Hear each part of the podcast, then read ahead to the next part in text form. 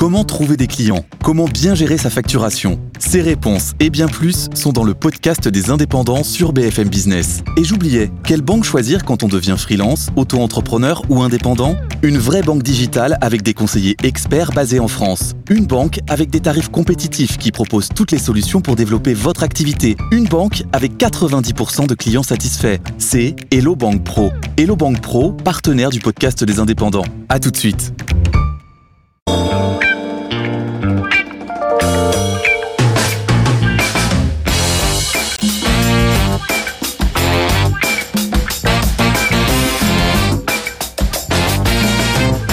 BFM Business, c'est votre argent.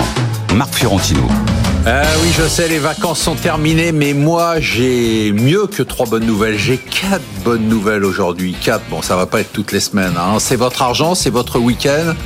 C'est une nouvelle année et c'est une émission exceptionnelle. D'abord, je vous souhaite une bonne année 2024, une émission exceptionnelle parce que, on va le faire euh, pendant deux à trois semaines, pendant le mois de janvier, on va essayer de se projeter directement en 2024 et vous dire tout sur l'économie, sur vos placements, sur l'argent, on va tout vous dire. Et aujourd'hui, on va commencer par le mot de l'année 2024. Le mot de l'année 2024, c'est clair pour moi, c'est croissance. C'est-à-dire qu'on va se poser la question pendant toute l'année de récession par récession, croissance, redémarrage. Après un soft landing, est-ce qu'on va redémarrer en 2024 ou en 2025 La question macro qui commence déjà à me taper sur les nerfs de 2024, c'est quand les banques centrales vont-elles baisser les taux? On va décider une fois pour toutes si on s'en fout complètement, si elles les baissent en mars, en avril, en mai ou en juin. L'important, c'est qu'elles les baissent. Le chiffre de 2024, c'est le chômage, parce que je pense que l'emploi aura un impact très important sur la croissance, puisque c'est l'emploi qui a permis de tenir la consommation des ménages dans de nombreux pays, notamment aux États-Unis. Donc savoir ce qui va se passer aux États-Unis, c'est important, et en Europe et en France. En deuxième partie de l'émission, évidemment, la bourse. Hein. Que vont faire les indices boursiers en 2024 après une fin d'année qui a été spectaculaire? La question d'argent, bah, comment placer son argent en 2024 C'est quoi la bonne allocation d'actifs en ce début d'année? On va faire une nouvelle rubrique. On a remplacé le mot de la semaine par le top ou le flop de la semaine. Et là, on va faire le top ou le flop de l'année 2024. C'est-à-dire que je vais demander à nos invités de choisir un événement, une personnalité, une institution qui soit euh, vont faire, qui vont faire l'actualité en 2024, soit pour faire un flop, soit pour faire un top. Et bien évidemment, le top 3, ça sera le top 3 de 2023. Donc là, c'est le grand, grand, grand classement. On va voir si certaines personnes qui étaient là un peu dans le top 3 par hasard pendant une partie de l'année seront toujours sur le podium. Et les actions à acheter ou vendre. Mais vous le savez maintenant, oui, ça, ça n'a pas changé. On n'a pas changé de jingle. Pour des invités exceptionnels, il faut pour une émission exceptionnelle. Il faut des invités exceptionnels. J'ai l'immense plaisir de vous présenter notre Jedi de l'économie et de la finance, la communauté BFM Business l'adore, celui qu'on surnomme le gendre idéal de l'économie et qui me surnomme le Michel Drucker de l'économie, ce qui me tape sur les nerfs. Wilfried Galland, directeur et stratégiste chez Montpensier Finance. Ça va Wilfried? Merci Marc, bonne année, c'est formidable content de vous retrouver. Du château de Versailles où il a passé toute sa jeunesse au cloud dans lequel il passe ses journées, il n'y a qu'un galop de cheval, le fier Louis de Montalembert, régent chez Pléiade AM. Bonjour. bien, vous étiez sur vos terres pendant les vacances? Non, pas cette fois-ci. Non, il n'y avait pas de serre pour euh, non, il bosser. Y avait, pas vous étiez obligé de faire le service vous-même. Exactement, c'était pas possible. Elle a fait une entrée fracassante dans le club des gérantes, c'est votre argent, la pertinente et impertinente Céline Picmal-Prade. Vous êtes fondatrice de Houghton Investment. Bonjour. bonne année, un plaisir de vous avoir. On est d'accord sur rien, mais je ne peux pas me passer de lui, c'est l'incontournable Emmanuel Le Chiffre. Emmanuel, bonne année. Bonne année à tous. Comment ça va se passer pour la librairie de l'écho cette année? Très bien. Je rappelle qu'il faut euh, l'écouter. Hein. Dixième saison. Dixième saison, c'est franchement euh, une des meilleures, une des meilleures émissions de la chaîne. Il faut la du monde? Ah ouais.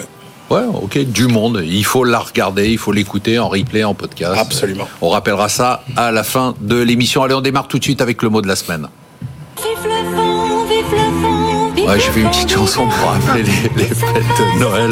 Le vent, eh bien, jeu de mots, nul. Le vent d'hiver n'a pas provoqué de récession. Bon. Ouais, ouais, bon, ça le fait. Ça ouais, non, ça le fait moyen. L'économie a résisté, surtout aux États-Unis, grâce à la consommation des ménages. L'Allemagne, l'Italie sont quand même un peu à la peine. La France a sauvé sa croissance en dilapidant notre argent. Qu'est-ce qu'on attend pour la croissance mondiale en 2024 Wilfried Galland, alors on parle États-Unis principalement, Europe, France, peut-être un mot de la Chine parce que ça a été quand même la grosse déception de l'année 2023. Oui, c'est ça. Enfin, je pense que pour pour 2024, euh, la clé ça va être ça va être la Chine. Pourquoi ah ouais, Moi, je pense que vraiment euh, la clé de la croissance mondiale, c'est la Chine, euh, parce que jusqu'à présent, on a eu euh, un pilier qui a tenu dans l'économie mondiale, c'est le consommateur américain. Hein, clairement, ça a été la bonne surprise et ça a été celui qui nous a. C'est lui qui a fait la croissance de l'année. C'est lui qui a fait la croissance de l'année. Okay.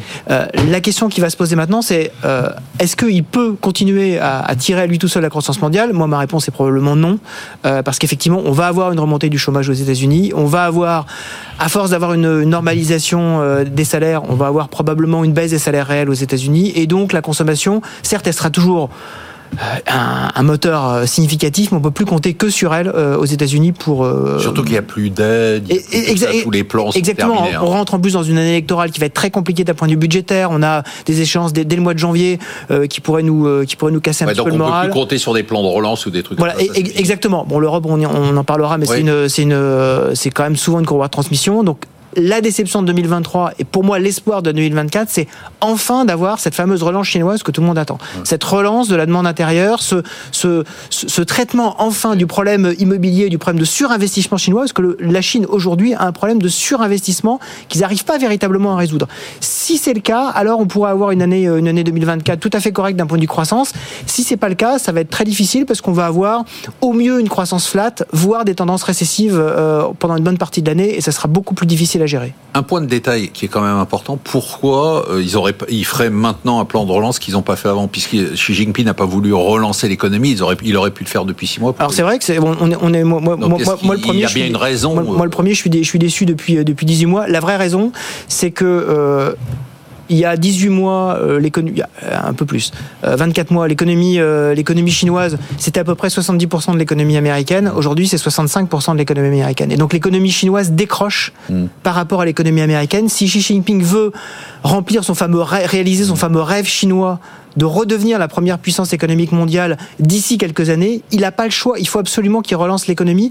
Et en plus, on se retrouve avec un taux de chômage euh, chinois. Alors, on sait qu'on ne publie plus les taux de chômage des jeunes, c'est trop, c'est, trop compliqué. Mais le taux de chômage général en Chine, on l'attendait à 5%. On a eu 6,6. On dirait une prévision de la BCE. Hein, donc, tellement on se plante, c'est plus possible. Et donc, ça, ça veut dire qu'on on doit avoir une relance, une relance chinoise pour véritablement sauver la face de Xi Jinping. C'est mon espoir pour 2024. Emmanuel, en début d'année dernière, alors que tout le monde s'agitait un peu, nous avez dit, écoutez, on va avoir une année euh, sans événement euh, majeur d'un point de vue économique. Alors, euh, évidemment, on parlait pas de géopolitique. Hein. Non, on, peut dire, et, on peut dire que l'année, l'année, il y a pas, eu, vous nous avez dit, il y aura pas, n'attendez pas de surprise. Ennuyeuse. Voilà, une année ennuyeuse. Ouais. Est-ce que ça va être encore une année ennuyeuse? Bah, On peut dire que ça a été une année ennuyeuse et que euh, ce qu'on anticipe pour 2024, ça a commencé finalement le, le 7 octobre. Mmh. Hein, c'est-à-dire qu'on voit bien euh, qu'on est passé dans un monde de chocs globaux qui frappaient tout le monde, qui ont été la crise sanitaire, qui ont été la guerre en Ukraine, qui ont été l'inflation. Et on voit bien que ça, on est en train de le digérer. Ce qu'on voit, c'est que euh, la hausse des taux d'intérêt et quand même les politiques économiques beaucoup moins accommodantes font que toutes les fragilités euh, de chaque pays qui avaient été finalement un petit peu euh, mises sous le tapis par ces conditions extrêmement accommodantes, bah, chacun se retrouve face à ses propres faiblesses. Donc ça va être effectivement les finances du consommateur américain, parce que toute cette consommation, elle a quand même été financée par une baisse vertigineuse du, du taux d'épargne. Il n'y a plus d'épargne. Euh, il n'y a plus d'épargne, euh, notamment. Euh, la, la Chine se retrouve confrontée à son à, sa crise immobilière. L'Europe se retrouve confrontée à ses problèmes énergétiques et pour certains à ses problèmes de finances publiques. Et puis surtout, c'est l'année après après des années de chocs globaux, c'est une année de chocs locaux. Et pour moi, elle a été inaugurée au, en octobre parce que jusqu'à maintenant, le, le, la guerre entre Hamas et Israël, ça reste une crise locale. Euh, Qu'on voit ces crises locales se multiplier, euh, donc à la fois sur le plan économique, on l'a dit, et aussi sur le plan géopolitique. Et donc, donc, vous dites quoi? Vous dites une donc, année où on peut attendre quel type de alors, croissance? Moi, je pense que justement de tout ça, euh, je pense qu'on peut attendre une croissance qui sera finalement, encore une fois, sans, sans mauvaise ni sans bonne surprise. Je suis assez d'accord avec vous pour dire que je ne vois pas en quoi la politique économique chinoise euh, pourrait d'un seul coup faire cette année ce qu'elle n'a pas fait euh, depuis. Oui, pourquoi euh, il se déciderait maintenant Mais j'entends ce que dit Je ne crois pas que c'est un problème de pouvoir se décider maintenant. C'est est-ce qu'il est-ce qu'il a les mains libres et est-ce qu'il peut le faire maintenant? Ça, j'en suis pas sûr. Euh, et donc, encore une fois, je pense qu'on a beaucoup de crises locales euh, qui finalement, à mon avis, n'auront pas d'impact majeur sur les Donc, sur- croissance molle. sur, sur les marchés. Croissance molle. Moi, je pense qu'il y a un pétrole qui va baisser au premier semestre et ça, ce sera un soutien majeur. Quand vous regardez les fondamentaux du marché pétrolier, il y a une offre structurellement au premier semestre qui est supérieure euh, à la demande. Donc Donc, année, année, année chiante encore. non, non, Céline. justement, une année de, de, de plein de, de, de petites crises locales qui vont pas être très impactantes Vous pouvez au niveau des vous marchés. pouvez de la l'interrompre, hein. Sinon, il fait toute l'émission. et qui par contre vont compliquer la vie de beaucoup d'entreprises. Alors moi, je suis pas du tout d'accord. Allez, on va faire un C'est débat. parti. Hein je suis pas du tout d'accord. Je pense que ça va être une année extrêmement chahutée avec beaucoup de surprises. Première surprise pour moi, contrairement à ce que disait à l'instant Wilfried, c'est que je pense que la croissance économique, elle va être supérieure à nos attentes au début de l'année. Et ça, ça nous pend au nez. Pourquoi? Parce que Ça, quand on regarde aux États-Unis, en Europe, quand on regarde ce qui se passe, on voit aux États-Unis, par exemple, les prix des maisons plus 5,5% Case-Shiller Index par rapport à janvier 2023. Si on regarde euh, les, euh, les ventes au détail, plus 0,3% en novembre. Si je regarde, effectivement, le chômage, il va augmenter, mais pour l'instant, on a 1,4 off pour un chômeur, donc on est toujours au-dessus du niveau Ah, d'avant vous le Covid. super. Ok, Donc attendez. on est toujours. Non, non, laissez-la, mais- laissez-la. voilà. mais juste, il faut Je- se mettre d'accord juste, sur, il faut- il faut- sur c'est quoi Non. pour vous le- le- Le- l'ampleur de la bonne surprise. Ouais, mais c'est par rapport, par rapport aujourd'hui à des attentes où on pense qu'on va rentrer encore, on, on pense encore qu'on va avoir un Ouais. ralentissement. Deuxième, Europe, pareil. Quand on regarde l'indicateur des surprises économiques en Europe, il est en hausse. Quand on regarde euh, les, euh, les attentes de la part des acteurs européens dans l'économie européenne, également en novembre, amélioration. On a des choses qui s'améliorent. Exportation en Corée, exportation en Corée, forte hausse. Euh, à la fin de l'année 2023. Et ça, et ça, c'est un indicateur parce que l'aug- l'augmentation des exportations coréennes, c'est un indicateur avancé pour le commerce mondial. Donc, à mon sens, on risque, ce qui nous pend au nez, pour moi, c'est des surprises Ça, positives d'un point de vue économique. Et on parlait tout à l'heure, on parlera tout à l'heure, je sais, des taux d'intérêt. Et c'est là où, à mon avis, les choses vont être un peu plus compliquées. Et là où c'est intéressant, on parlait tout à l'heure, est-ce que cette année, elle va être euh, intéressante ou pas? Pour moi, elle va être très intéressante parce que je pense que du coup, on va être surpris à la hausse et que derrière, par contre, je suis totalement d'accord, ça va mal finir. Derrière, on va rentrer en récession. Et ça, ça sera la deuxième partie de 2024. Voilà. Ouh là là, on a un programme Alors- précis. Louis de Montalembert. Moi- moi, Vous le- êtes d'accord avec qui Je suis d'accord avec personne. L'idée que C'est bien, on par puisse, principe. on puisse penser Ils que ça sera une Voilà. année ennuyeuse sans rien me paraît euh, un peu du wishful thinking quand on songe que aujourd'hui, Ouais. euh, Non, après si, non, une si vous hausse commencez l'année 2024 en utilisant un- des termes que personne ne comprend, euh, Non, mais c'est le côté, donc on a eu, on a une hausse de taux qui, n'a jamais été vécue depuis les années 80, avec euh, 300% de dette euh, sur PIB au niveau mondial. Et on n'a toujours pas eu l'accident qui doit se produire quand on a ce type d'événement. Il y a toujours des accidents qui se produisent. On a eu un petit SVB en mars de l'année dernière, mais on a toujours 2100 milliards de- d'encours sur l'immobilier commercial dans les banques régionales aux États-Unis. Ça a l'air de faire personne, peur à personne. Et, Et donc, pour vous autant, dites quoi ben, à un moment ou l'autre, on peut avoir un accident. Pour moi, les banques Mais on peut centrales. toujours avoir un dit- accident, mais non, ça, on non, peut pas là, travailler là, les là, tout est tout est mis en place pour qu'il puisse y avoir un accident majeur. Alors, est-ce qu'il aura Je pense lieu que c'est probable, en fait. Et voilà. Est-ce qu'il aura lieu Je sais pas. Mais l'idée de se dire, il va rien se passer. Bah, il quand on a des refinancements. Il- euh, Emmanuel avait les raison hein, sur refinancements- 2023. Oui, mais les passé refinancements des entreprises, les entreprises en fait ont, ont profité pour refinancer leurs dettes Ouais. à taux très bas. Ouais. Et les échéances arrivent 2024-2025. Ouais, je comprends. On sait qu'on a plein de, sociétés Donc zombies. vous, vous êtes inquiet Alors, Mais est-ce que ça aura un impact dis- sur la croissance Pour l'instant, pas de croissance. Le, bah alors, le narratif du soft landing est merveilleux et il nous permet de dormir très bien. Mais moi, je dors pas très bien parce que je pense qu'il y a quand même un scénario significatif d'accident majeur. Alors justement, on va y, revenir. Une seconde, on va revenir parce que je voudrais parler des taux d'intérêt. Ça nous ramène à ce que vient de dire euh, euh, Louis. Allez, la question macro de la semaine, c'est quand les banques centrales vont-elles baisser leurs taux? Je sais. Alors ce sujet, on va l'avoir hein, euh, tous les mois. Est-ce que ça va être en mars? Et puis une fois, on va être optimiste. Il va y avoir une déclaration d'une banque centrale. Bon, moi, je pense qu'on s'en fout de savoir si c'est en mars, en avril, en mai ou juin. Franchement, euh, Wilfried ou Wilfried, ce qui- ce qui- on s'en fout, non enfin, Ce qui est important, c'est qu'on rentre dans un cycle de baisse des taux. Ce qui importe, c'est le niveau général des taux. C'est pas tellement ce que vont déclarer, ce que vont faire les banques centrales sur les taux à court terme. C'est où est-ce qu'on va sur le, sur le niveau général des taux? Ce qui est très intéressant sur ce début d'année, c'est qu'on a... C'est quoi les anticipations aujourd'hui? En fait, les anticipations aujourd'hui sont des baisses de taux euh, à peu près euh, euh, 1,25% Sur l'année. euh, sur l'année aux États-Unis et en Europe aux États-Unis et en Europe et euh, à partir de à partir d'avril on va dire euh, pour euh, pour la pour la banque centrale euh, pour la banque centrale américaine et probablement à partir d'avril ou de mai pour la banque centrale européenne.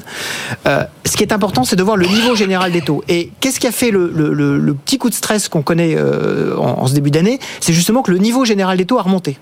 Euh, et pourquoi est-ce que le niveau général des taux a remonté? Bien sûr parce que on se dit peut-être qu'on a été trop loin dans le Ouais. fameux scénario magique de soft Ouais. landing, mais aussi, et je reprends ce que, ce que, ce que dit Louis sur le, le, le, le, le fameux mur de refinancement de la dette, ce qu'on a constaté, et ce qui est très euh, stress- ce qui est très rare hein, cette année, c'est que dès le 2 janvier, les entreprises se sont précipitées pour émettre de la dette. Normalement, le marché obligataire réouvre autour du, euh, du 15, euh, du Donc, 15 vous voulez dire janvier. qu'ils avaient des besoins et qu'ils ne pensaient pas vraiment que les taux allaient baisser de façon Ça veut dire qu'ils se sont précipités en disant peut-être que la fenêtre de refinancement très très euh, très favorable va euh, va s'arrêter. En tout cas, il faut le faire très très vite.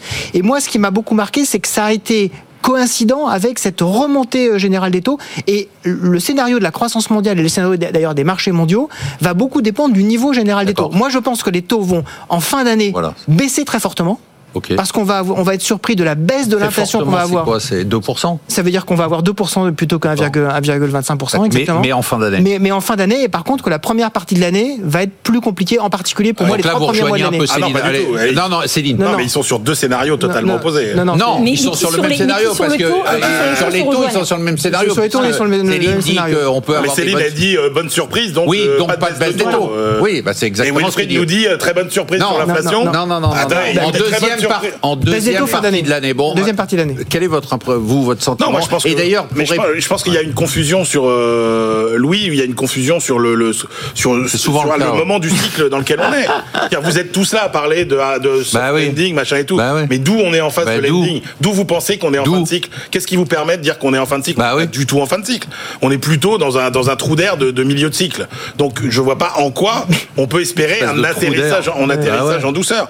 Donc le, le, le, scénario de croissance, c'est des, contraintes qui, enfin, en gros, il y a des nouvelles contraintes et des nouveaux freins qui se desserrent, mais vous êtes sur un rythme de croissance qui sera pas spectaculaire. C'est pour ça que, je, non, ce qui m'intéressait, c'était de savoir quand, quand Céline a dit euh, des bonnes surprises, de- c'est l'ordre de quelle ampleur? Si c'est pour aller chercher un dixième de point de PIB par trimestre, je veux bien qu'on considère ça Ah, comme mais une moi, ce bonne qui surprise. m'intéresse, on mais vous demandera, c'est Céline pas ce qui m'intéresse, ce que pensent, ce que veulent savoir les Français, c'est ce que pense Emmanuel Le Chip. Voilà. La baisse des taux. Bah, la baisse des taux. On a l'émission si- pour ça, Il y a quand Même, il y a quand même quasiment 150 baisses de taux qui sont attendues cette année. dans le 150 baisses, c'est 150 beaucoup. points de baisse de 150 taux. baisses, Non, 150 si, baisses. 150 Il y a points de baisse. 150 mouvements Ouais. de baisse de taux qui sont attendus dans le monde cette année. Donc ça fait quand même une tendance assez forte. Moi, je suis d'accord avec vous sur le fait. Alors, je suis d'accord sur le fait avec vous que le signal le plus important, c'est la hausse terminée ou pas? Euh, oui. Ça, ça, on. Après, quand vous dites euh, on s'en fout de savoir si c'est en mars ou en juin, non, on peut pas dire. Bah si, on s'en fout. Non, si c'est en mars Mais ou en juin. Non, et après, non, et après la question, c'est la première baisse. Ah et après, non. quelle pente, quelle pente sur la baisse Si vous vous retrouvez avec des noyaux durs d'inflation euh, et une, des, une intransigeance européenne, par exemple, où on voit bien que si vous avez trop d'inflation sur les services, etc., euh, parce que c'est à cause des, des hausses de salaire et que du coup on a des, des baisses de parce qu'après moi ce que je crains c'est le scénario de l'impatience, c'est-à-dire euh, est-ce que les baisses de taux vont aller euh, assez vite? C'est pas, ça- là, là aussi, ça peut provoquer des déceptions. Céline, vous ne voyez pas Alors- de baisse de taux au début de l'année je- Voilà, et par contre, je pense que le timing va être euh, très important. Ah, Contrairement à ce que vous pense. disiez, je pense que ça sera important parce qu'effectivement, le point d'arrivée, on est d'accord, il va être bas. À la fin de l'année 2024. Bon, mais c'est le plus important. le timing, il est important parce que si au début on est haut pendant plus longtemps que ce qu'on pense, Mais du coup, Franchement, on s'en fout. les marchés, non. Parce que Ah, les les marchés, vont pas mais aimer. je parle pas de marché, là, Eh la mais première quand même, partie, c'est mais, mais si, mais si, mais si, c'est mais important, mais si, parce que ça a un impact, parce que C'est important derrière pour son l'économie, émission. elle est impactée. Parce que si on a des taux qui sont plus élevés pour plus longtemps, comme on le disait tout à l'heure, au bout d'un moment, pas, au non, bout mais d'un attendez, moment, la- le resserrement monétaire, finit par avoir un pendant impact. le premier semestre. On est quasiment moi, tous d'accord dessus. et donc pour moi au début ça bouge pas beaucoup, mais par contre après comme on va avoir un problème, là ça va beaucoup baisser.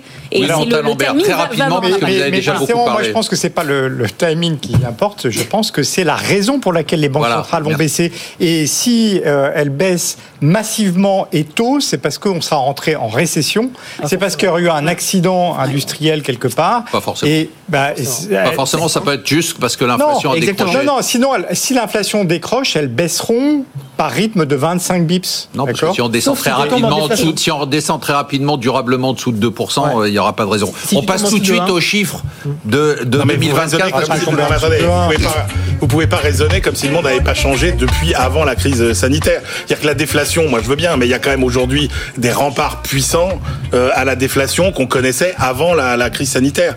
Euh, tout, tout, tout ce qui touche le commerce mondial, tout ce qui touche la sécurisation des, des, des, des, des circuits d'approvisionnement, tout ce qui touche l'énergie, tout ce qui touche euh, la transition écologique, etc. C'est quand même des, des choses qui nous garantissent des pressions déflationnistes Cette- qu'on a cette- pendant cette- 20 ans. Cette, cette On passe tout de suite aux chiffres de 2024. Je voudrais qu'on ait quelques secondes pour parler de l'emploi en France. Euh, là aussi, Emmanuel, vous nous avez souvent parlé du, du déséquilibre qu'il y avait entre les offres d'emploi et les demandes d'emploi qui ont alimenté euh, une partie de la hausse des salaires. C'est quoi votre vision sur l'emploi? L'emploi a été un des facteurs. Euh, Wilfried disait tout à l'heure, la consommation des ménages aux États-Unis a été ce qui a tiré la croissance mondiale. Et ce qui a tiré la, la consommation des ménages, c'est le plein d'emploi aux États-Unis, la hausse des salaires en partie Tout à fait. plus une partie de l'épargne. Aujourd'hui, sur l'emploi en France, 2024. La seule, la seule question, moi, que je n'arrive pas à, à trancher, c'est euh, à quelle vitesse l'impact euh, de l'intelligence artificielle va se faire sentir. Quand vous voyez tout ce qui se produit partout, toutes les annonces qui sont faites partout, dans toutes les boîtes qui développent de l'intelligence artificielle à grande échelle, vous êtes quand même saisi par l'ampleur. Regardez, euh, c'est British Telecom qui vient d'annoncer des dizaines de milliers de suppressions d'emplois. Vous êtes réveillé sur le sujet? Bah, bah, jamais. euh, bah, bah. Bon, c'est Parce que un vendredi matin. Mais pas il m'a dit l'intelligence artificielle, c'est encore un gadget de trader. N'importe quoi. mais non, non, mais je veux bien tout ce que vous voulez, mais ne, ne mentez pas, ne dites pas. Ah si, ouais, euh, si je Mais- peux pas mentir, mais je fais ah pas voilà, ah bah voilà.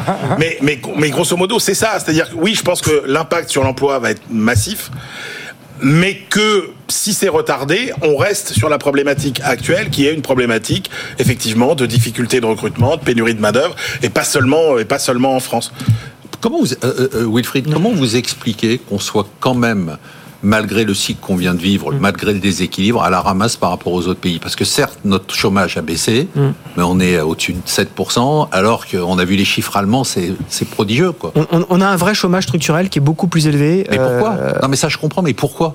En, fait, moi, je- quand j'ai vu les chiffres allemands, je me suis dit, mais qu'est-ce qui fait qu'on est à 7 quand eux sont à, à- à une population active qui n'ont jamais atteint depuis euh, la réunification? On a depuis très longtemps en France fait le choix euh, du chômage par rapport euh, au, choix du salaire. hein. Très clairement, on s'est dit que il fallait mieux avoir euh, des chômeurs et des salariés avec un taux de cotisation sociale, un salaire, un salaire complet important et qu'on était capable de vivre avec ça. On se rend compte qu'aujourd'hui, on est quasiment tout seul à avoir fait ce choix-là. Et qu'on essaie de revenir légèrement en arrière. Mais l'économie française est une économie qui est très rigide en fait. Euh, Il y a, énormément de rigidité. On va pas les, on va pas les, les, passer en vue tous en vue, mais on a effectivement cette cette cette, cette viscosité de l'économie française qui est une des économies les moins adaptables, mais qui fait aussi le fait que lorsqu'il y a une crise très forte, on est beaucoup moins impacté que les autres pays. Donc en fait, on accepte d'aller mieux que les autres quand tout le monde va mal et d'aller moins bien que les autres quand tout le monde va bien. Et là, effectivement, aujourd'hui, c'est un moment où tout le monde se dit mais il y a du plein emploi partout. Et on se rend compte que chez nous, le plein emploi, c'est en gros, euh, euh, quand on atteint 7% de chomage, ça veut dire qu'on est au, on est au maximum. Juste un chiffre, euh, c'est, euh, l'OCDE qui a fait un travail sur les conditions de concurrence dans tous les grands pays montre que si on avait le même niveau de concurrence sur tout un tas de marchés que la moyenne de l'OCDE, on aurait un million d'emplois en plus. Ça veut dire quoi, le même niveau de concurrence Aujourd'hui, bah, c'est-à-dire que si vous prenez le marché de la distribution, euh, le marché de la réparation automobile, le marché de la coiffure, euh, si on avait vraiment euh, des règles de concurrence qui permettent euh, beaucoup plus euh, euh, d'entrée et qui protègent moins les situations acquises, eh ben on aurait un million d'emplois supplémentaires. Et aujourd'hui, vous êtes d'accord pour dire que on est quand même dans un, facteur, on, s'est félicité, il faut se féliciter hein, de la baisse du chômage. Mais je repose la même question qu'à Wilfried, qu'est-ce qui explique qu'on ait ce différentiel qui a été criant cette semaine. Je veux dire, quand on a vu les chiffres allemands, c'est le, le nombre de la population active a atteint son record historique Bah. depuis la réunification. Oui, mais chez nous aussi quasiment. Chez, chez nous aussi quasiment. Un, pourquoi on a eu plus de chômage? Parce qu'on a eu une démographie qui a été plus dynamique, avec plus de gens qui sont rentrés sur le marché du travail. On a un, chômage de mobilité qui est plus important euh, qu'ailleurs, qui renvoie aussi au problème euh, euh, du logement. Euh, on a un problème de formation. Il faut quand même rappeler que 80% des gens qui sont inscrits à Pôle Emploi ont au mieux, au mieux le bac. Donc ça, c'est quand même aussi un problème majeur. Et puis on a un problème de secteur d'activité, puisqu'il faut rappeler que plus vous avez de l'industrie, et moins vous avez de chômage. Donc euh, on cumule. Et de financement du système social Et aussi. il y a, il y a une dizaine, il y a, y pas. ju- Juste pour terminer, l'emploi, donc vous attendez quoi? Un rebond? Du chômage léger Non, ou pas non, moi j'attends peut-être, oui, peut-être une une légère inflexion. D'accord, hausse. mais rien Mais il y de aura pas de, il y aura pas de rebond euh, du, du- non, je vois- Donc une En consommation des ménages. En France, en France, on parle de la. France. Ouais, ouais. Donc une consommation des ménages qui risque de tenir. Donc Oui, une parce que- croissance. oui, parce que quand donc même- pas de récession en France. Parce que quand même côté pouvoir d'achat, euh, il y a que des bonnes nouvelles dans le tuyau. Hein. Côté- Bah, essayez, euh, regardez. euh, Une seconde. Bah, vous avez- bah, bah, prenez juste ce que dit l'INSEE sur le premier semestre. On va regagner en pouvoir d'achat au premier semestre parce que euh, les progressions de salaire, les indexations, etc. font que les revenus vont progresser plus vite que l'inflation. Et on va regagner un point de pouvoir d'achat au premier semestre. C'est autant que ce qu'on a perdu au cours du premier semestre euh, 2023. Que va faire la bourse en 2024 Quelles actions faut-il acheter ou vendre? Qui sont les meilleurs gérants de l'année 2023 Vous le saurez dans la deuxième partie de l'émission.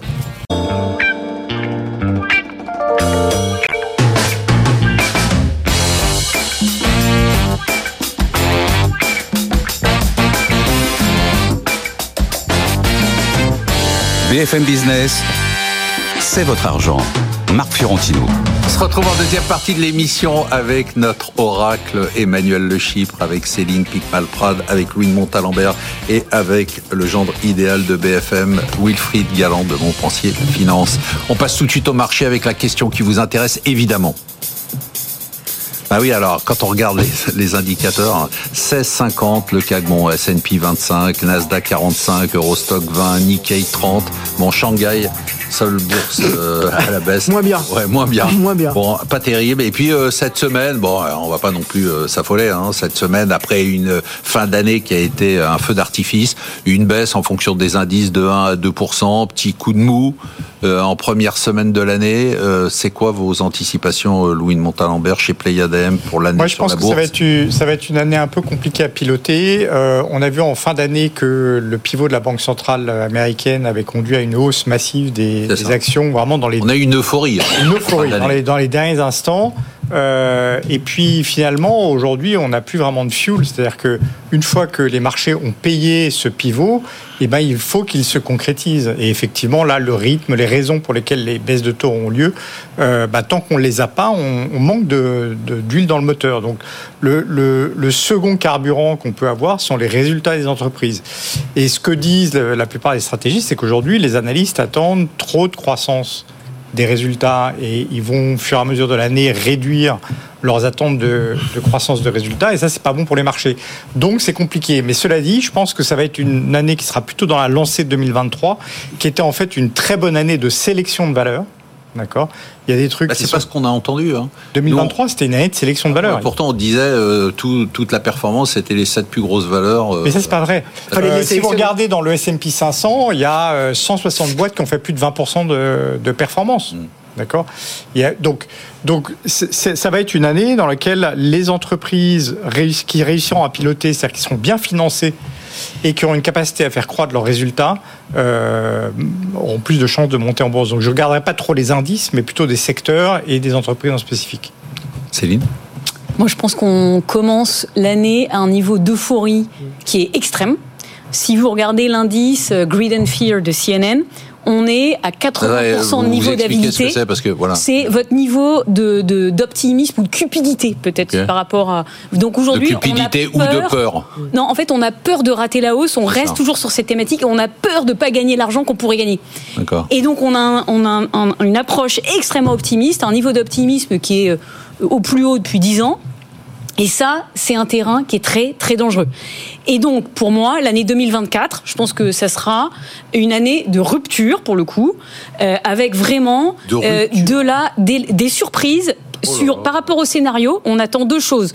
On attend d'abord des taux d'intérêt qui vont être plus bas vite 82% des investisseurs, ils pensent que les taux d'intérêt vont baisser avant mars. Ouais. Si ça n'a pas lieu, Non, ça n'aura pas lieu. eh ben si c'est valable, ben, ça va être je peux le compliqué. dire, je peux le dire officiellement. Voilà. Ça Ben, ça, ça va être lieu. compliqué. Et après, deuxième chose, effectivement, du côté. Donc, ça, c'est un impact sur les valorisations des entreprises qui sont très élevées, notamment aux États-Unis. Deuxième chose, sur les bénéfices d'entreprise. Comme à la fin, on va finir par être impacté par le resserrement monétaire, les bénéfices, ils vont plutôt être à moins 10 qu'à plus 8. Et ça aussi, est ça va sûr faire mal. de ça? Non, Donc, mais- moi, Pardon. Pour revenir sur le, sur le timing, Je suis désolé. en général, Désolé le plus haut, à mon Alors, le plus haut, le plus, le plus Vous haut sur les marchés, le plus haut sur les marchés, c'est six mois avant le début d'une récession. Pour moi, le début de la récession, donc après le début, un peu euh, où on va se dire, bah tiens, finalement, ça va pas si mal. On va être rattrapé par la récession deuxième partie d'année avec une contraction du crédit. Et là, euh, on est à six mois de l'entrée en récession, donc c'est maintenant. Donc, à mon avis, si j'ai un conseil à vous donner, c'est sur les indices actions soyez extrêmement prudents. La baisse des indices actions historiques depuis 1969 en récession, c'est moins 36%. Voilà. Donc, euh, à bon entendeur, Allez, euh, salut. euh, Donc, euh, faites là, attention sur les indices. Et effectivement, par Et contre, je suis tout à fait d'accord avec bonne année, alors, voilà. qui Et bonne année. Et bonne année. Mais Ceux ça qui veut ont pas dire. PEA, bonne année. Voilà.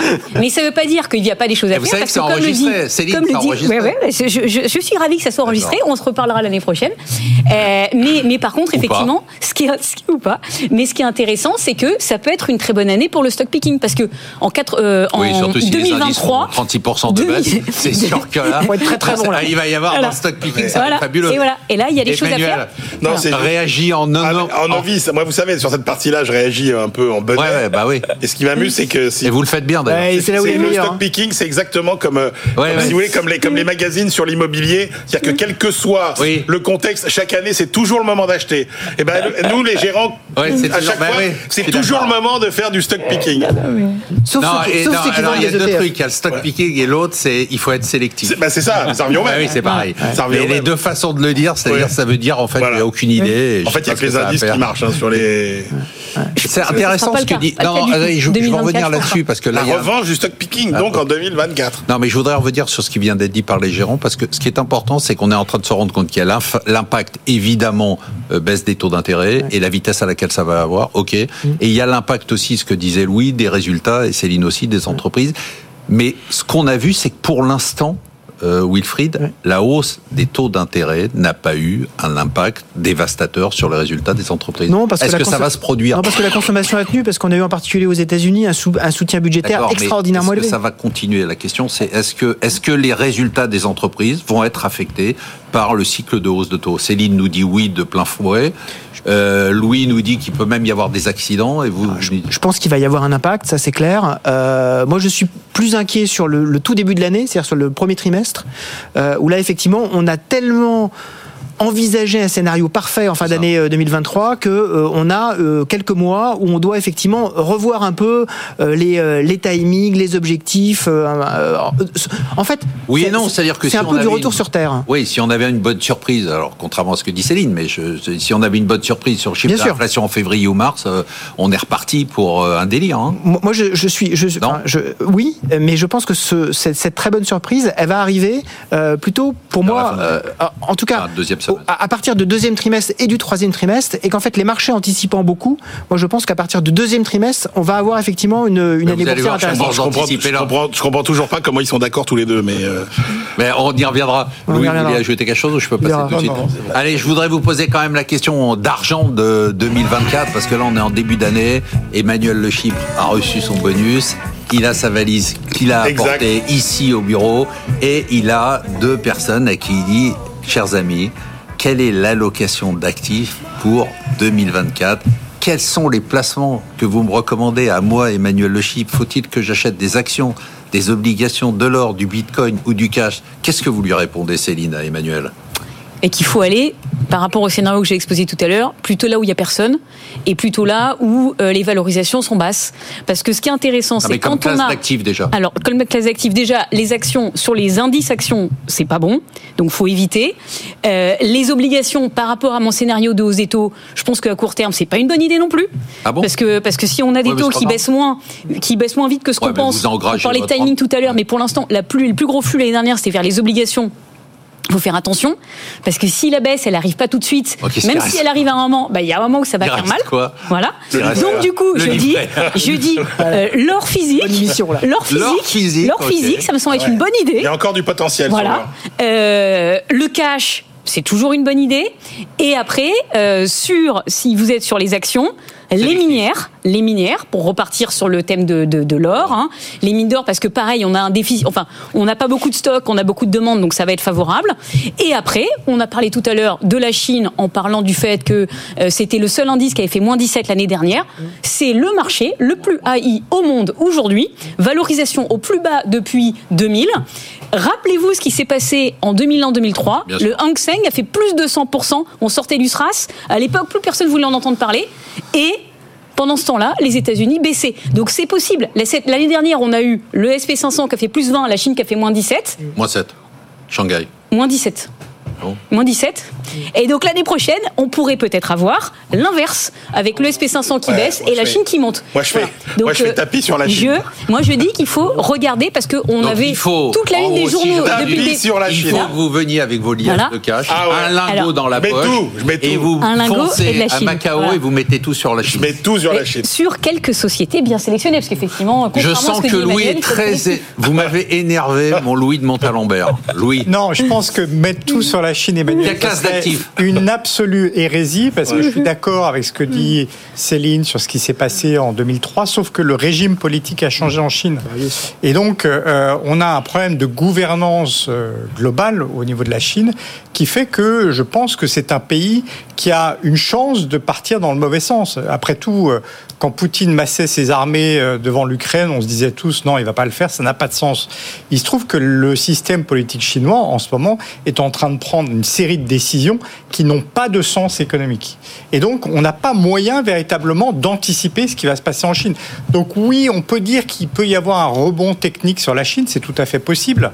Mais j'appellerais ça un rebond technique. Et donc vous dites quoi, et- Emmanuel, qui vient avec sa, qui, avec sa malade, je vous le rappelle comme je pense qu'il est possible qu'il y ait un accident, alors vous savez que je pense que c'est une hérésie d'investir son argent dans tout ce qui ne s'appelle pas action. Néanmoins, je pense que à l'heure actuelle, compte tenu du risque de- d'accident, euh, j'aurais une partie en cash, d'autant que les SICA monétaires payent hein, ce qu'on n'a pas connu euh, depuis 10 ans. Donc, euh, Cap avoir monétaire, fonds en euros d'assurance vie, livret A. tous ces trucs-là que je méprise d'habitude, Mmh. effectivement, on peut en mettre un peu dans l'attente, ça s'appelle de la poudre sèche. Et après, effectivement, où est-ce que je pense dans les actions qu'il faut investir? Euh, Donc attendez, vous, la classe obligataire, on l'a Non, non, non, non, non. Non. On fait- on- je- 5%, on non, ça m'intéresse pas. Ça m'intéresse pas. Euh, ça ne m'a jamais intéressé, ça ne m'intéressera jamais. Le- Ce qui a rapporté sur longue période toujours plus que n'importe quelle autre classe d'actifs, c'est les actions. C'est pour ça que je fais ce métier, c'est pour faire des actions. Donc, euh, dans les actions, je pense qu'il y a quand même un domaine qui est intéressant, c'est la technologie, parce que ce qu'on oublie, c'est que les multiples se sont effondrés en 2022 de niveaux qui étaient effectivement stratosphériques, que les bases de coûts ont été nettoyées. D'accord, il y a beaucoup d'entreprises qui ont licencié massivement, euh, qu'elles sont surfinancées en général, donc elles ont des bilans dans un moment où la liquidité com- commence à être compliquée euh, à trouver. Bon, bah, elles n'ont pas de refinancement à avoir et elles ont des marges qui augmentent puisqu'elles ont nettoyé les bases de coûts. Donc euh, la tech me paraît quand même un endroit assez safe où mettre son argent. Wilfried, maintenant qu'Emmanuel a les moyens d'être client chez Montpensier Finance, jette de la gestion privée, puisqu'il est au seuil, hein, ça Oh, y est, il y est. Faut qu'il soit. Faut, Non, faut- il y est, il y est, je sais, j'ai Faudrait- regardé les chiffres, il m'a donné son truc. Vous faudrait qu'il soit institutionnel quand même essentiellement. Non, non, mais il y est, il y est. Ouais. Euh, Qu'est-ce que vous lui conseilleriez-vous en allocation Très rapidement. Hein? Alors, moi, je suis favorable euh, au cash et, euh, et à l'obligataire. Je pense que sur, sur ces niveaux-là, euh, ça, me paraît, ça me paraît une bonne idée. euh, parce que je pense pas Européen ou américain? Exactement, je pense pas que les taux vont monter. Moi, je ne pense pas que les taux vont monter. Je pense pas qu'ils vont baisser tout de suite, mais je pense pas que les taux vont monter. Donc c'est une bonne- c'est un bon moment pour y aller justement sur le marché obligataire. Et sur la partie action, il faut pas oublier que entre Bah, c'est 2022, entre non mais entre 2022 et 2023, si, vous, si on prend le Nasdaq, on a perdu 2%. On a perdu 2% entre le 1er janvier 2022 et le 31 euh, décembre 2023. Tellement on avait, on avait une année euh, 2022 compliquée. Et donc en fait, on, on a effectivement des opportunités, je pense, à la fois dans le secteur technologique. Je, je suis totalement d'accord avec euh, avec Louis. Il y a une véritablement euh, des opportunités qui sont encore euh, très importantes. Et puis aussi dans des, euh, des valeurs qui sont totalement décotées aujourd'hui, des valeurs moyennes européennes euh, qui pourquoi pas, pourrait être la bonne surprise de 2024 parce que justement, euh, ce, sont des, ce sont des valeurs sur lesquelles on a un prix de la croissance qui est quasiment à zéro. Les small cap, hein, c'est ça. Voilà, c'est les small cap et les mid cap. Le prix de la croissance est quasiment à zéro. Quand on a un prix de la croissance quasiment à zéro en termes de bénéfices, je pense que ça vaut le coup d'y mettre, euh, d'y mettre un petit orteil. Un- Emmanuel, un- enfin, ou un orteil significatif dans c'est le bon, cas de- dans le cas d'Emmanuel, bien sûr. Avec votre prix. Ouais, Non, non, il y a- non, non, moi, honnêtement, j'aime bien parce qu'il il- c'est rare qu'ils se mouillent tous autant. Ouais, ils sont bien mouillés. Là, là. il- là, Eh, je peux vous dire un truc, c'est que je vais, les gars, je vais bien garder, je vais tout noter. Ouais, ouais, ouais. donc- donc- non, non, mais ça Ouais, ouais, c'est bien, ils sont bien Ouais, mouillés. c'est bien, ouais. Allez, on va passer tout de suite à la nouvelle rubrique révolutionnaire de cette année, le top ou le flop. Cette- ça sera le top ou le flop de la semaine, mais là, je vous ai demandé un exercice un peu délicat, c'est de prévoir le top ou le flop de 2024. Céline, c'est quoi? Pour vous, ça peut être un événement, une personnalité, une institution. Alors mon flop, c'est Boucle d'or. Voilà, Boucle d'or, c'est la petite fille euh, qui est l'héroïne des contes de Grimm, euh, qui euh, va aller dans le bon lit avec la bonne chaleur de bol, etc. C'est le scénario idéal auquel on rêve tous. D'accord. Bah, à mon avis, c'est être le flop de 2023. On n'aura pas du tout le scénario idéal, comme j'ai dit tout à l'heure. On n'aura ni les taux d'intérêt qui restent où ils sont, ni la croissance économique qui évite la récession. On Votre aura les deux. Donc ça sera l'inverse de Boucle d'or. Ce sera plutôt les trois ours. Voilà. Votre idée, c'était flinguer le moral des gens Ouais. qui nous regardent dès le début Non, de l'année, comme de- ça au moins, ils sont tranquilles. Parce que c'est rare dans notre profession de justement dire aux gens qu'il faut faire attention. Donc euh, j'en profite en ce début d'année. Voilà. Bien vu. Louis, quel est le top ou le flop Moi, le top, 2024 c'est euh, l'intelligence artificielle générative. C'était déjà mon top de 2023, mais parce que ça avait fait irruption dans les, les rédactions et dans les émissions, et pas tellement encore dans la vie quotidienne.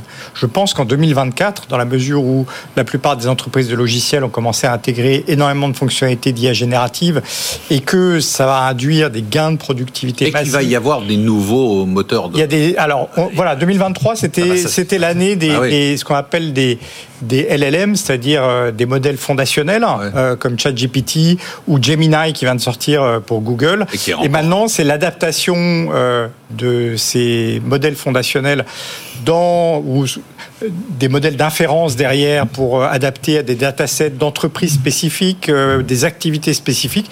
Et je pense que cette année, on va être ébahi quotidiennement sur ce que l'intelligence artificielle Non, mais c'est vrai. peut faire. Oui, Mais mais, donc elle va rentrer dans votre quotidien. donc est-ce que sur l'emploi, ça va Non, avoir pas un encore. impact dès Non, cette pas année encore. ou pas Ça, ça- ça va je réduire, si pas. je peux me permettre de répondre Ouais. à la place de Louis, parce que c'est aussi une un sujet sur lequel j'aime bien réfléchir. Je pense que ça va réduire les, les, les embauches. Ouais. Parce qu'aujourd'hui, il y a beaucoup Oui, d'entreprises. donc ça aura un impact sur le marché de l'emploi. à, à terme. Non, mais ce que je veux dire, c'est qu'il va pas- il va pas y avoir de, on va pas virer des gens pour l'intelligence et on va artificielle, mais on va moins. Donc ça aura un impact. Wilfried, Ah, je vais, euh, je vais vous faire plaisir, Marc. allez. Euh, je pense que le top, ça peut être l'Allemagne. Ah, euh, en 2024. Pourquoi? Parce que personne n'en attend rien.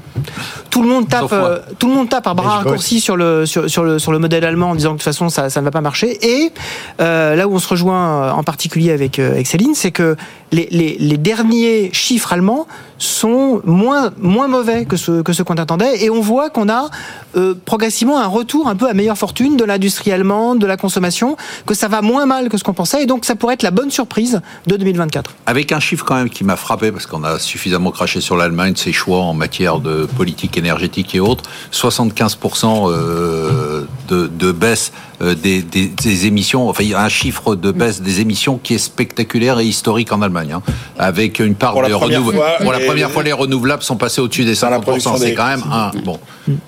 Emmanuel, le, chip, le, le top ou le flop de 2024 pour vous? Non, parce que je, je réfléchissais à ce que disait euh, Wilfried. En fait, je suis fasciné de voir qu'en fait, il est optimiste sur des trucs. Au départ, il attend rien et donc il se dit, oh, finalement. Bah, il prend pas de risque. Il a raison, Moi, le, mais c'est bien. le- moi, le flop, Ouais. ce sera un double flop. Ouais. Ce sera un double flop. Ce sera démocratie et écologie. Euh, parce qu'on voit bien qu'on rentre dans une année qui est une des plus grandes années électorales de l'histoire. Si vous regardez euh, la moitié de la Ah ouais, population ouais. mondiale, 40% du PIB mondial, incroyable. 20% euh, des pays, qu'on voit bien. Et On n'a notamment- jamais eu ça, on et, n'a jamais et eu notamment en Europe, que euh, il y a un mouvement globalement partout vers la droite dure voire euh, extrême, euh, c'est ce qu'on va voir en Europe et le, Ça le reste de la résultat. démocratie, le euh, résultat. Non, non, mais ce que je veux dire, c'est que le résultat possible. euh, oui, mais attendez, j'y arrive. Le résultat possible des élec- de Oui, ces il élections faut du temps, mais il faut du temps. c'est quand même euh, qu'effectivement on va avoir euh, euh, cette percée de l'extrême droite qui va se faire à mon avis au détriment des partis écologistes qui sont d'habitude les grands partis euh, qui sont plutôt à l'aise aux élections européennes et que ces partis ne sont pas globalement les amis euh, de l'environnement, euh, de l'écologie et de la décarbonation, et que du coup, euh, on aura voilà une double mauvaise nouvelle. Il y a peut-être que le Royaume-Uni qui va rebasculer un peu à gauche, une gauche libérale glo- globalement, mais sinon, c'est quand même quelque chose qu'il faut prendre en compte, c'est que le paysage politique de la fin 2024 mondial sera beaucoup plus à droite. Avec une incertitude. Euh, D'ailleurs, j'ai été surpris que personne ne le cite, l'incertitude Ah, ça va un peu avec, de Trump. ça va un peu avec cette idée. Allez, on passe tout de suite au top 3 de l'année 2023. Qui ont été les meilleurs gérants de l'année 2023 Virginie Robert, 51,7%. Louis de Montalembert, bravo Louis. Bravo. 41,4%, Pascal Séville 22,1%. Et comme j'ai eu des esprits mal placés qui m'ont dit oui, mais il faudrait, faire, il faudrait faire leur performance sur deux ans parce qu'ils ont baissé. Ah. Mais malgré la peste sur l'année précédente, la performance de Virginie et de Louis euh, reste euh, excellente. Et on dit pas Donc les- sur 10 on ans, dit pas les plus mauvais. Jamais. Non, jamais parce que je considère que les gens viennent ici, ils se Bah ouais, bien mouillent, sûr, bien sûr, bien sûr. ils se mouillent, et donc euh, c'est pas le but de pointer du doigt. Non, l'idée c'est d'essayer de, de trouver ce qui est bien. Bon, bravo Louis. Donc on va reprendre votre portefeuille. Vous allez nous dire ce qu'on Moi, en je, fait. je voulais juste dire Ouais. une chose, c'est qu'on donne pas toujours nos meilleures idées. On Non, non, mais évidemment. Et puis de toute Non, façon, vous venez fonds- pas toutes les semaines. Je veux non, dire, non, vous venez pas tous les vrai, jours. que je constate que notre fonds fait une meilleure performance que ce qui est supposé être mes meilleures idées de l'année. Donc, euh, c'est un peu frustrant. D'accord. Alors, euh, euh, moi non plus, j'ai pas compris, mais c'est pas grave. Re- re- Bah, no- notre fonds Donne en gestion a fait alors. des performances plus élevées que Bah, euh, j'ai 41,5, donnée là, c'est pas qui mal. sont supposées être les meilleures Mais c'est normal. Je veux dire, vous vous, vous achetez pas, vous vendez pas, vous êtes pas Oui, ici, vrai, on n'est pas dans la. Ok. Allez, je vous donne votre portefeuille. Vous me dites ce que ce qu'on Ouais, doit on On l'avait faire. nettoyé en jamais aussi Ah, si, Il y a, y beaucoup Ah, moins de boîtes, il n'y a que trois boîtes, il me semble. Je vous Non, non, mais on redémarre et vous devez Ah, me dire ah, ce que vous allez faire. Alors, on a du CrowdStrike. on, on enlève pour l'instant. On vend Ouais. 142,5% de hausse sur l'année. Datadog. Pour l'instant, on enlève. Quand on dit pour l'instant on enlève, ça veut dire Non, on vend. que je- non, non, je non, pas- non, il faut être clair. Non, euh, c'est très J'achète clair. ou je vends. Non, c'est très clair. Je veux démarrer avec un petit portefeuille. D'accord, donc comme on vend Datadog. Levé avec euh, 250 D'accord. Donc on vend portefeuille. Datadog. On vend pour l'instant Datadog, mais j'en On- non, on reparlerai vend pas la- pour l'instant, on vend. On vend. On vend Snowflake. Bah, c'est ma valeur du jour, donc euh, D'accord. Bill.com. ça, on la garde. Cloudflare. On la vend. Believe. On la vend. Zscaler. On la vend. Twilio. On la vend. Ah ouais, c'est grand non, nettoyage début d'année. Je vous ai envoyé la liste. Sentinel One. On la vend. Je me rappelle plus lesquelles je garde. Monde, Monday. Ça, on la garde. Palo Alto. Ça, on la vend. Vous avez combien de Elastic. Ah, on la garde. Voilà. Allez. Et qu'est-ce qu'on achète? Alors, on achète Snowflake qu'on vient de vendre. Allez-y. C'est pas grave. Non, non. Mais on Snowflake- vendu, non? On Voilà. Alors. Mais Snowflake, donc on a démarré avec trois valeurs, on en rajoute une quatrième. Alors attendez, non, c'est intéressant. Pourquoi ce nettoyage et pourquoi redémarrer avec trois valeurs d'un point de vue euh, de compréhension de votre méthode de gestion? C'est quoi l'idée? Alors, ça, ça ne reflète pas ma méthode de gestion de manière générale, mais c'est pour l'émission, c'est pour avoir un nombre euh, euh, suffisamment réduit de- d'entreprises qui ont une chance de. De, de Mais est-ce que ça veut dire de façon plus globale parce que c'est C'est pas un intéressant portefeuille. que vous pensez que les valeurs technologiques, certaines valeurs technologiques, ont déjà atteint leur sommet ou pas? Non. Ok. Non, non. Allez vite, euh, Snowflake. Euh, euh, donc Snowflake, hein, euh, c'est une entreprise américaine fondée par des Français Ah. euh, qui est spécialiste dans ce qu'on appelle la, gestion de données. Ils font des data warehouse et des data lake. Vous savez que la donnée, c'est devenu l'or du 21e siècle. Bah, évidemment, C'est une Louis, on sait, ça. C'est une entreprise qui, en 2018, faisait que 97 millions de dollars de chiffre d'affaires, 97 millions, et on a fait 2 milliards 8 l'année Ah ouais. dernière, d'accord. En 4 ans. En 4 ans, on passe de 97 millions Ouais, ça, à compris. 2 milliards 8. Elle devrait faire 3 milliards 8 en 2024. Et nous, on pense qu'elle va arriver en 2028 à à peu près 11 milliards, euh, 4 milliards de trésorerie. Donc, tout va bien. C'est vraiment, c'est au centre de tous les processus de l'intelligence artificielle. Euh, c'est la valeur à avoir. On espère C'est quand cher. même. Maintenant, c'est cher. Faut être réaliste. C'est une boîte chère. Ah, c'est que 72 fois le chiffre d'affaires de l'année dernière et 2400 fois si cher, le résultat. Et si c'est cher, c'est raison. Allez Céline, Exactement. votre portefeuille, comme vous nous avez rejoint récemment, c'est Oui. un petit portefeuille, donc vous venez de démarrer, vous avez Voilà. du Merck, vous avez du Barrick Gold, Là, vous êtes en accord avec vos idées, vous avez du Michelin, vous avez du AIA Group, qu'est-ce qu'on achète? On achète une valeur chinoise. J'ai parlé de la Chine tout à l'heure. Euh, Louis parlait de la nouvelle économie. Moi, je reste sur l'ancienne économie avec euh, Shandong Weigao, Pardon qui est Shandong Weigao, c'est une société qui est listée à la bourse de Hong Kong, Ah ouais. qui fait des seringues et euh, enfin tous les outils qu'on utilise dans les hôpitaux. euh, équipements médicaux. Et c'est une société qui profite du fait que bah, on en parle toute la journée, mais la population chinoise vieillit, Ouais. ce qui leur est favorable, et ils profitent Pourquoi du Parce que fait plus que ils vieillissent, plus ils piquent oui, parce que plus ils vieillissent, plus du coup, effectivement, ils ont besoin de se soigner. hein. D'accord. On sait que quand on dépasse 65 ans, on consomme beaucoup plus de produits médicaux qu'avant. Bah oui. Et malheureusement pour nous tous, Et alors, 70, malheureusement pour nous tous, voilà. Et donc effectivement, et ce qui est bien aussi pour eux, c'est que la, les dépenses de santé en Chine, c'est euh, moins de 5% du PIB contre plus de 10% dans de nombreux pays développés. Donc on a un potentiel de progression. C'est une société qui a eu 14% de croissance l'année dernière, qui se traite à 10 fois les bénéfices, et le cours de bourse, ça fait moins 44%. Ça me semble intéressant. Euh. Juste par curiosité, comment vous tombez sur une boîte comme ça C'est-à-dire Ah ben c'est une société qui est euh, très Très connue, très. D'accord. C'est un des principaux leaders. Ils ont 70% de part de marché en Chine dans les équipements médicaux. C'est une société qui avait des Donc accords nous notamment. des ploucs, mais non, la- non, la non, boîte- non, non, mais c'est une non, société qui faisait partie un peu des, des fleurons de la bourse de Hong Kong, mais Ah, compte fleuron, tenu, compte tenu de ce qui s'est passé l'année dernière et euh, de la désaffection pour la Chine, compte tenu du fait que, effectivement, comme Will le soulignait, on veut plus mettre les pieds en Chine. Mais du coup, ça s'est beaucoup Donc vous, vous effondré. mettez les pieds en Chine. Donc je remets les pieds en Chine Vous et êtes je une pense femme que de conviction. il faut voilà aller de l'avant. Allez, merci de nous avoir suivis. Bonne année encore. Ça démarre très très fort. hein. J'espère que ça va continuer sur ce Ah ouais. rythme pendant. ça démarre fort là. Ah oui, ça pulse. C'est pas mal. Bienvenue à tous. euh, merci à tous nos invités. On se retrouve la semaine prochaine pour une émission dont je peux déjà vous dire qu'elle sera exceptionnelle. Là, on aura vraiment, je vous promets, des bons invités. Et surtout, n'oubliez pas que vous pouvez nous écouter, nous voir, nous revoir en replay podcast sur toutes les plateformes. On bat des records chaque mois. Et surtout, n'oubliez pas la librairie de l'écho.